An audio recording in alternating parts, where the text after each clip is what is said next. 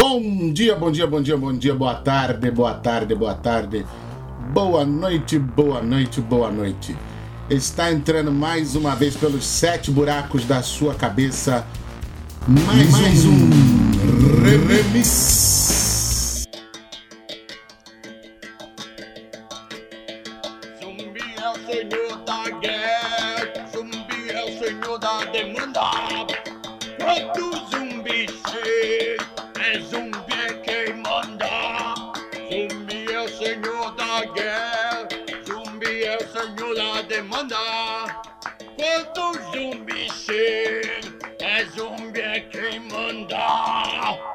Olá, rapaziada, como estão todos? Hoje, no momento em que gravo isto aqui, é um feriado aqui na cidade, no estado do Rio de Janeiro e em algumas outras cidades também.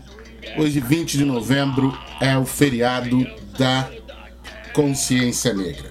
Sim, eu hoje vou meter um bedelho onde alguns podem dizer que eu não devia meter, mas eu vou meter porque eu sou desses.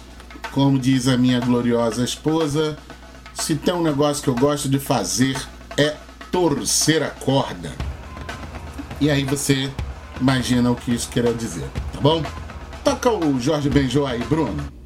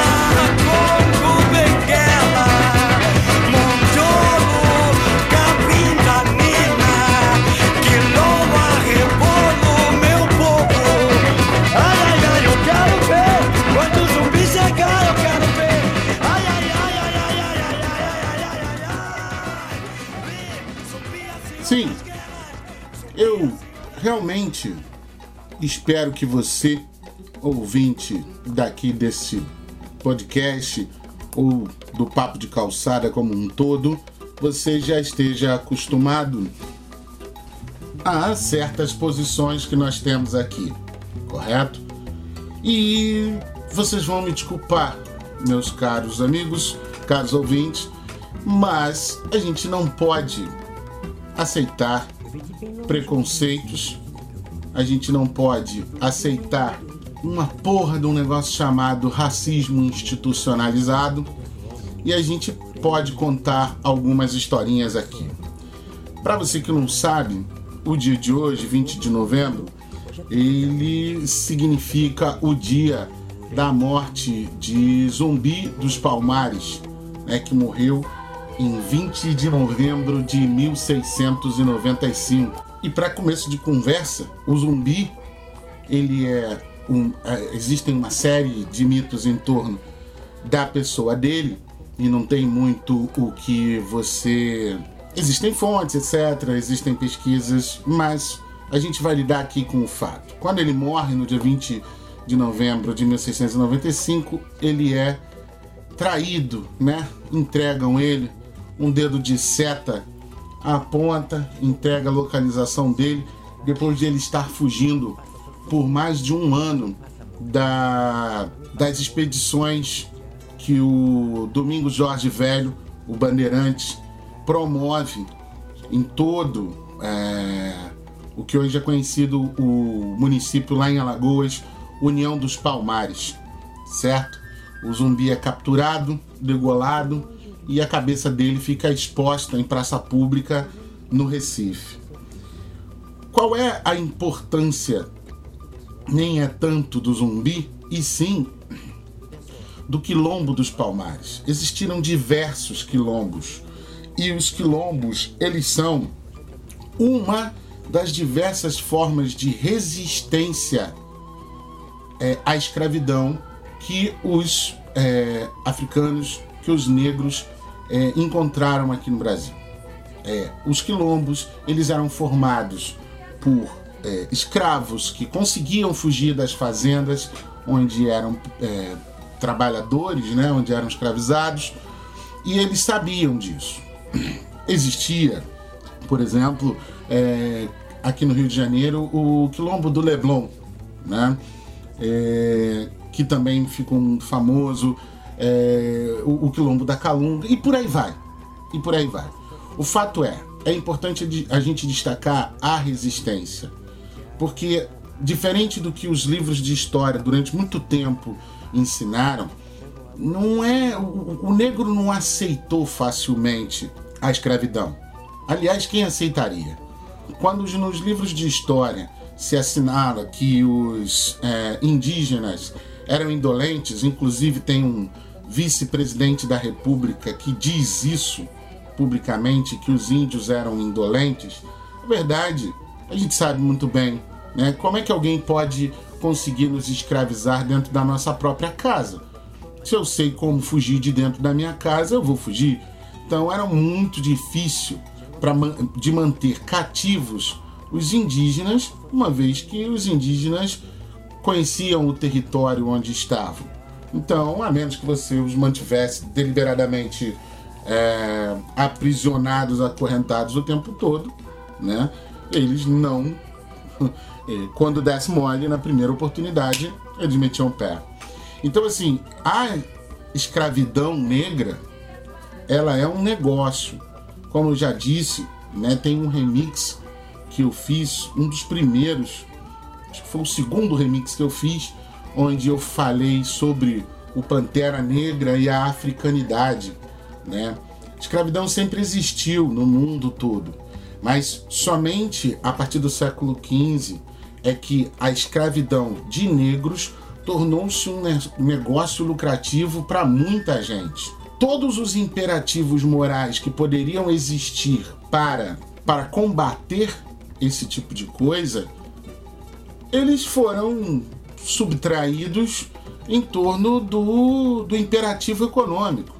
Não à toa, a religião católica, né, diversos padres. A, a Igreja Católica Romana ela justificou né, o, a, a escravidão, dizendo que os negros eram inferiores, porque não acreditavam em de, no, no, Deus católico, porque os negros eram descendentes e por aí vai, e por aí vai.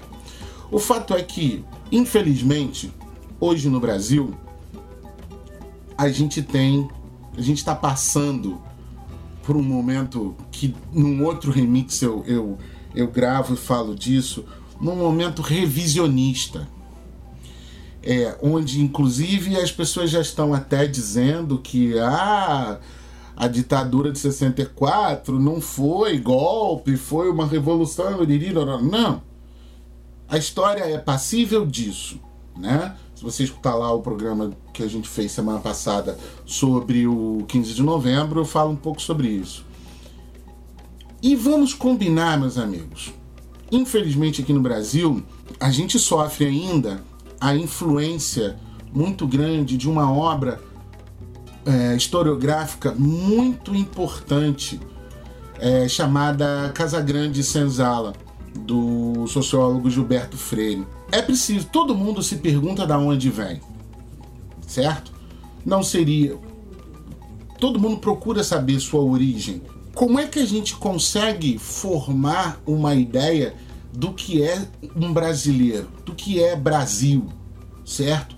A gente aprende na escola que a gente é a fusão, a miscigenação de três grandes povos né, do, do, do, colonizador indígena que vivia aqui, do negro que veio de diversas partes do continente africano, e esse amálgama de coisas, pum, deu na gente, brasileiro.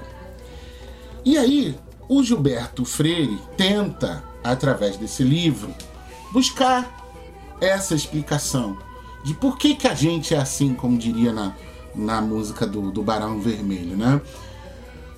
Por que, que nós somos o que somos? Isso é, isso é bem importante. Somos o que somos? Que preto, que branco, que índio, que. Que branco, que índio, que preto, que. Que índio, que preto, que branco, que. Que preto, branco, índio, que. Branco, índio, preto, que. Índio, preto, branco, que.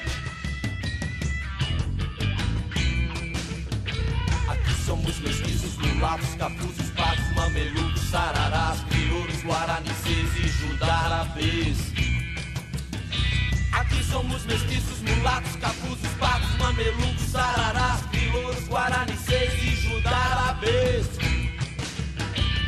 Oriento pis, oriento Ameriquita, luz, luz, único, caboclos. Oriento pis, oriento pis, Ameriquita, luz, luz, único, caboclos. Oriente Bis, Oriente Bis, Ribeiro Bárbaros, Índios, Ciganagos. Oriente Bis, Oriente Bis, Ribeiro Bárbaros, Índios, Ciganagos. Somos o que somos, somos o que somos. Inclassificáveis, inclassificáveis.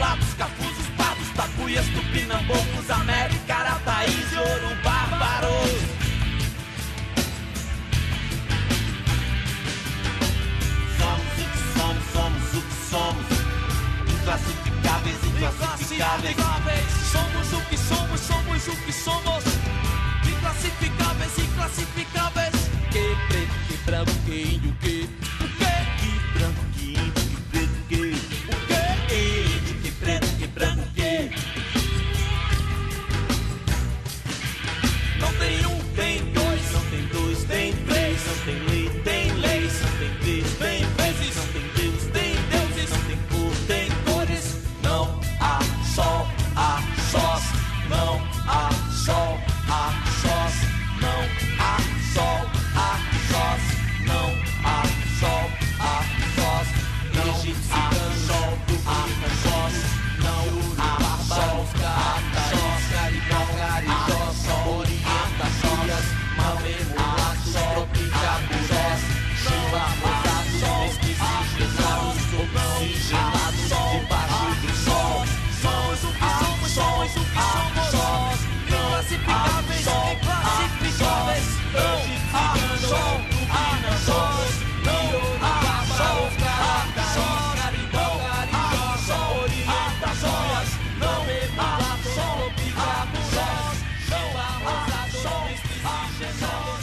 Das coisas que o Gilberto Freire acabou destacando no livro dizia que nós vivíamos uma grande democracia racial. Que o, o colonizador português, quando chegou aqui, se encantou. Porque realmente se encantou, porque viu um pretenso paraíso bíblico, né? De pessoas andando nuas, de pessoas que ainda não conheciam os conceitos civilizatórios que existiam na Europa e por aí vai. E aí, essa grande mistura deu na gente. E aí cria-se o mito de que a gente vive no Brasil uma democracia racial. Não adianta você dizer esta palhaçada chamada racismo reverso, porque isso nunca vai conseguir convencer qualquer pessoa séria, qualquer pessoa idônea ou qualquer pessoa minimamente responsável. Não fique repetindo essa besteira. Ai, porque eu sofro racismo reverso. Porque branco também sofre preconceito.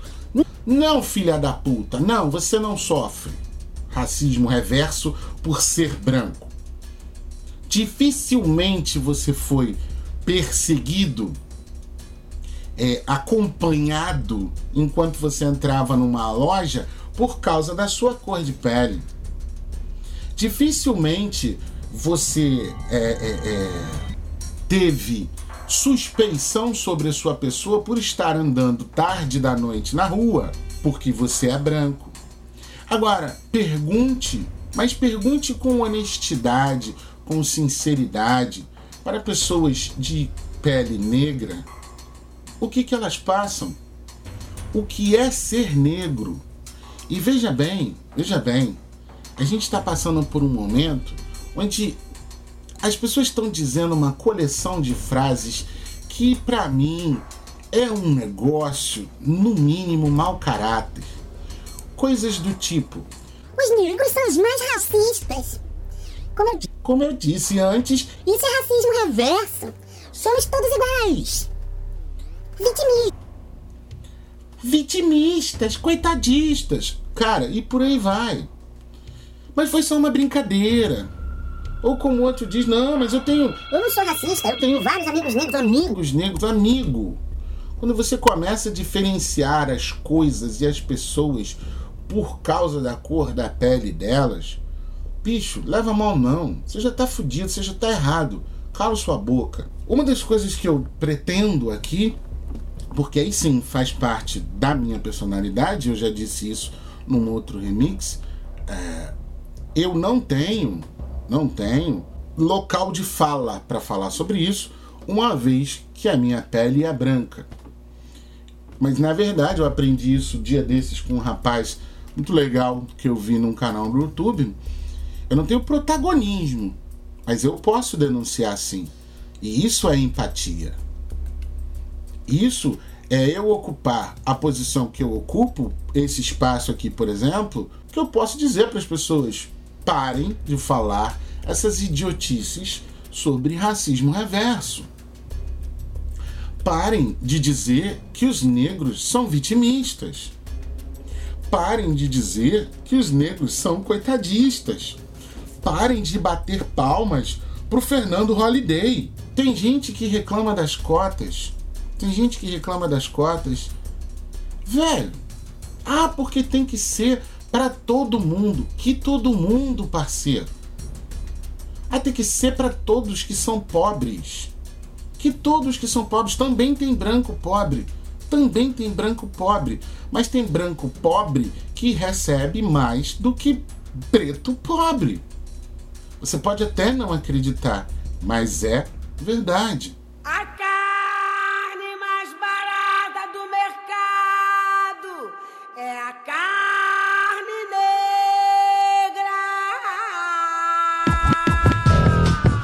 Nas minhas aulas, eu digo para os meus alunos o seguinte: se você tem entre 16 e 25 anos e é de cor branca, você tem muitas chances de não completar 26 anos de vida. por uma série de motivos. Você é jovem, quando a gente é jovem, a gente se acha indestrutível, a gente acha que a gente corre na velocidade da luz, então a gente se arrisca de diversas formas. São dados estatísticos do IBGE, tá bom? Não estou inventando nada não. Só que quando você é jovem, tem entre 16 e 25 anos e é negro, as chances de você não completar 26 anos, elas dobram, elas são maiores. Porque infelizmente, negros são expostos a um maior número de violências físicas, especificamente porque são negros. Sim, você pode até não acreditar, mas responda aí você que já tomou dura na rua. Responde aí você que já desconfiaram que você fosse roubar aquele chocolate, aquele doce numa determinada loja. Você que mora numa região que as pessoas normalmente não dizem que essa área é perigosa, morador de área de risco, e por aí vai, cara. Existe, por exemplo, no Rio de Janeiro a questão do. A gente aqui tem muita favela, né?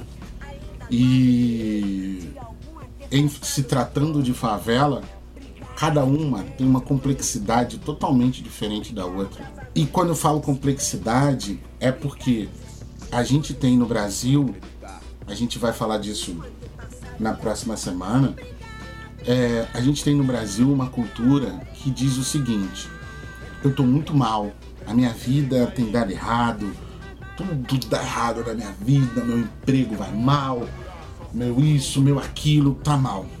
Só que a gente olha pro lado e percebe que tem alguém vivendo uma vida mais desgraçada que a sua. Ao invés de você se compadecer da vida que, que esse cara tá levando e, sei lá, tentar ajudar ou tentar confortá-lo minimamente de alguma forma, que mesmo que não seja material, não. Você fica bem você se sente melhor. A minha vida tá uma merda. Mas tem um cara que tá tendo uma vida mais merda que a minha. E eu fico feliz com isso. Então a gente, no Brasil, a gente, eu recomendo muito que vocês procurem um vídeo no YouTube chamado Dona Rita em 5 minutos. E é, procura o vídeo chamado Consciência de Classe. A gente aqui acha que porque a gente vive um pouco melhor que o companheiro do lado, a gente acha que a gente é rico. E não é. E não é. Tem gente que se acha rico, nem casa própria tem. Tem gente que se acha rico e está financiando um carro 2012 há cinco anos. E por aí vai, eu tenho exemplos pra caramba. Mas o mais importante é o seguinte: parem, parem de tirar o direito porque é direito de todo um movimento negro, de toda uma, uma maioria numérica da nossa população, ainda que essa maioria numérica da nossa população não se enxergue, não se veja como negra, se, de, se denomine com determinados é, é, é nomes que botaram aí pardo, mestiço, moreno, moreno claro. Eu não sou negro, eu sou marrom, eu sou marrom bombom. Mas ainda que essas pessoas não se vejam como negras, não tirem o direito dessas pessoas de terem o direito a um feriado onde é preciso refletir sobre o que durante séculos se tornou uma herança maldita mas eu não devo nada a ninguém, eu nunca tive escravos. Você não. Você pode até achar que não. Mas com certeza, meu amigo, se a gente estava falando anteriormente daquela enorme democracia racial, em que todo mundo aqui se encantava um com o outro, um saía metendo no outro e tudo era uma zorra, com certeza você teve um antepassado que ou foi dono de terra ou foi escravo.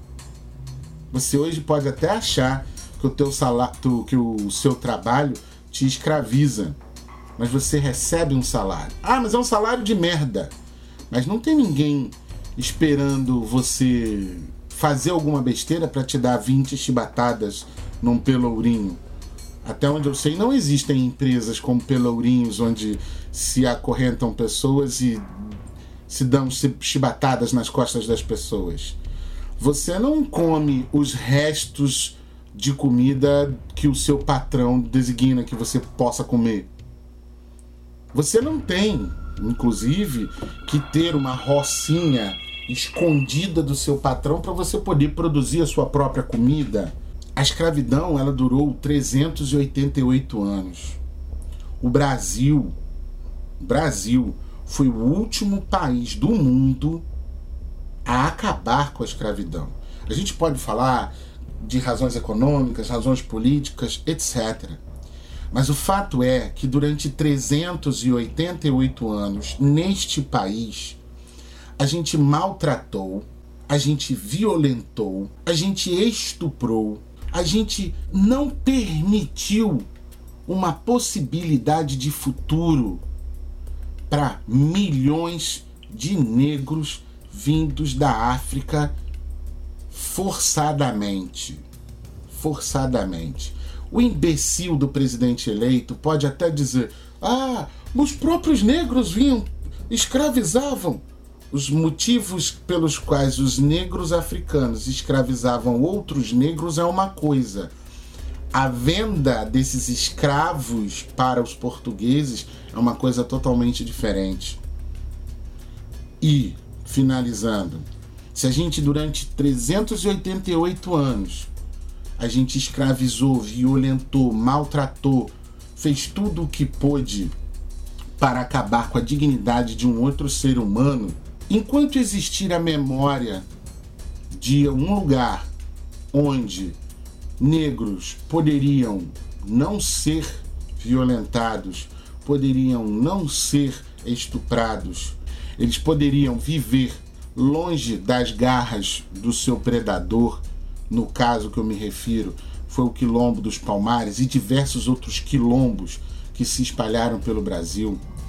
Então não tirem o direito de pelo menos num único dia do ano as pessoas poderem refletir ou pelo menos gerarem debates e diálogos sobre esse assunto sobre o fato de que é preciso resistir.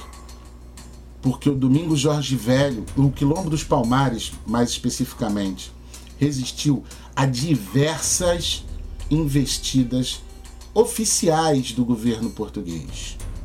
Né? Soldados do, da coroa portuguesa tentaram de diversas formas. Precisou um sanguinário maluco e aí a história do Domingo Jorge Velho a gente pode contar um outro dia, que quando entrou no Quilombo dos Palmares, o nível de violência praticada por ele foi absurdo.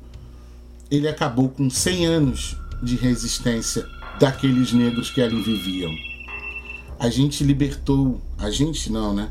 A princesa Isabel deu uma canetada em 13 de maio de 1888 e libertou os escravos que existiam ainda no Brasil. Tem 130 anos que isso aconteceu.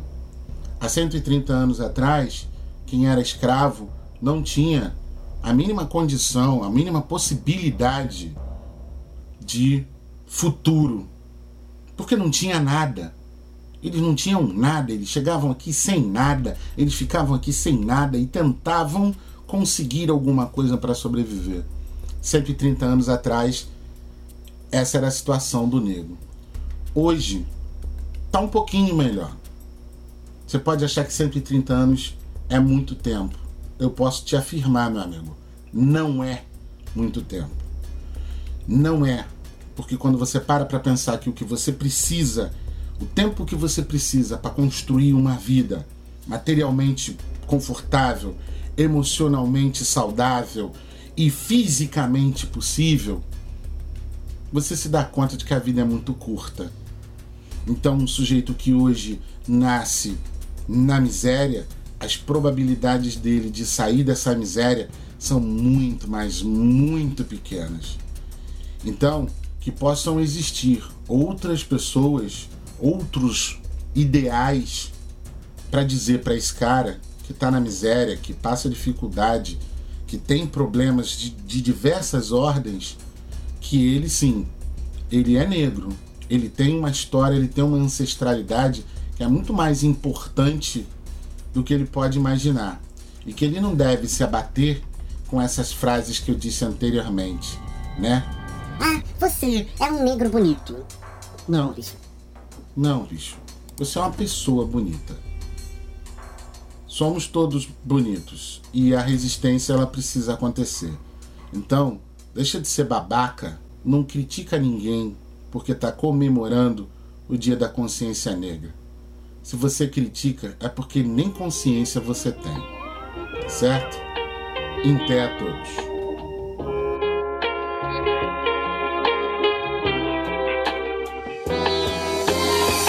É preciso ter pés firmes no chão, sentir as forças vindas dos céus da missão, dos seios da mãe África e do coração. É hora de escrever entre a razão e a emoção, mãe. Aqui crescemos subnutridos de amor. A distância de ti, o doloroso chicote do feitor nos tornou algo nunca imaginável, imprevisível. E isso nos trouxe um desconforto horrível.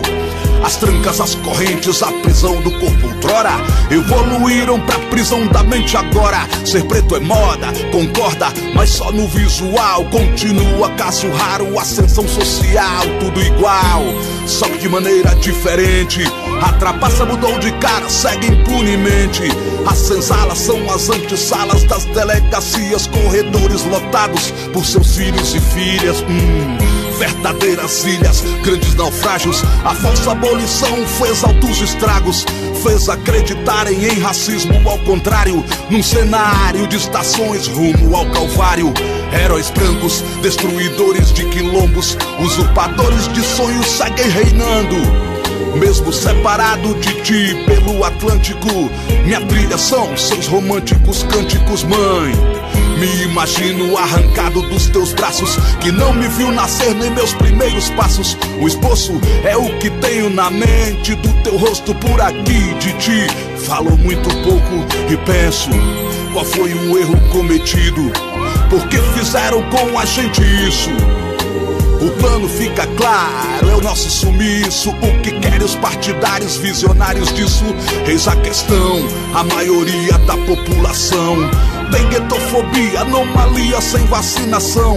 E o pior, a triste constatação: muitos irmãos patrocinam o vilão de várias formas, oportunistas sem perceber, pelo alimento, fome, sede de poder. E o que menos querem ser e parecer Alguém que lembre no visual você.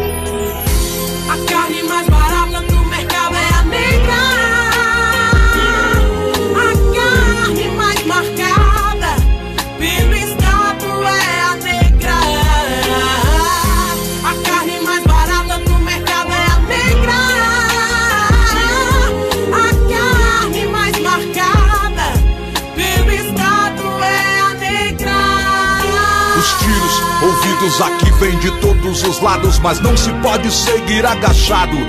É por instinto que levanto sangue, panto na gol E em meio ao bombardeio ainda reconheço quem sou e vou Mesmo ferido ao fronte e ao combate e em meio à fumaça sigo sem nenhum disfarce Pois minha face delata ao mundo o que quero. Voltar pra casa, viver meus dias sem terno Eterno. É o tempo atual Na moral, no mural. Vendem uma democracia racial E os pretos, os negros afrodescendentes Passaram a ser obedientes Afro-convenientes nos jornais Entrevistas das revistas Alguns de nós, quando expõem seus pontos de vista, tentam ser pacíficos, cordiais, amorosos. E eu penso como os dias têm sido dolorosos e rancorosos, maldosos muitos são. Quando falamos de uma mínima reparação, ações afirmativas, inclusão, cotas. O opressor ameaça recalçar as botas, nos mergulharam numa grande confusão. Racismo não existe sim, mas social exclusão. Mas sei fazer bem a diferenciação. Sofro pela cor, pelo patrão e o padrão. E a miscigenação, tema polêmico no gueto. Relação do branco, do índio com preto. Fator que atrasou ainda mais a autoestima. Tem um cabelo liso, mas olha o nariz da menina. O espelho na favela após a novela é o divã. Onde o parceiro sonha em ser galã. Onde a garota viaja, quer ser atriz ao invés de meretriz. Onde a lágrima corre como num chafariz. Quem diz? Que esse povo foi um dia unido e que um plano o trouxe pra um lugar desconhecido, hoje amado. São mais de 500 anos, criamos nossos laços, reescrevemos sonhos, mãe. Sou fruto do seu sangue das suas entranhas. O sistema me marcou, mas não me arrebanha.